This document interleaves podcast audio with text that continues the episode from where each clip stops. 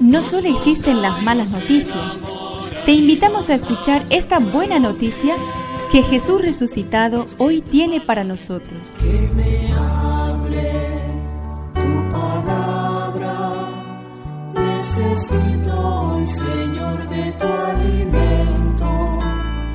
Hoy en todo el mundo se escuchará esta palabra. Mateo 14 del 1 al 12.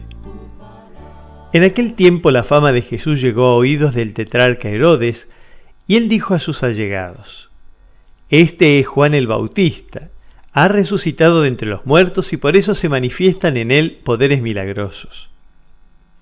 Herodes, en efecto, había hecho arrestar, encadenar y encarcelar a Juan a causa de Herodías, la mujer de su hermano Felipe, porque Juan le decía, no te es lícito tenerla.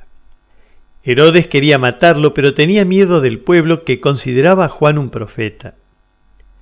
El día en que Herodes festejaba su cumpleaños, la hija de Herodías bailó en público, y le agradó tanto a Herodes que prometió bajo juramento darle lo que le pidiera. Instigada por su madre, ella dijo, Tráeme aquí sobre una bandeja la cabeza de Juan el Bautista. El rey se entristeció pero a causa de su juramento y por los convidados, ordenó que se la dieran y mandó decapitar a Juan en la cárcel. Su cabeza fue llevada sobre una bandeja y entregada a la joven, y ésta la presentó a su madre. Los discípulos de Juan recogieron el cadáver, lo sepultaron y después fueron a informar a Jesús. tu espíritu, necesito El final de la vida de Juan el Bautista es dramático.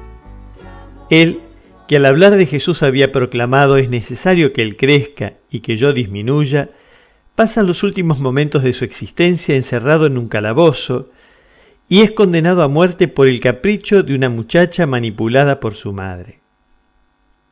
El discípulo no es mayor que su maestro, había dicho Jesús.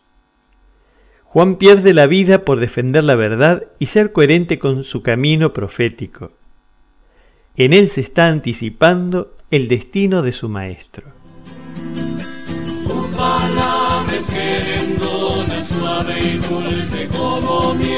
Es una contribución de la parroquia catedral para este año misionero diocesano.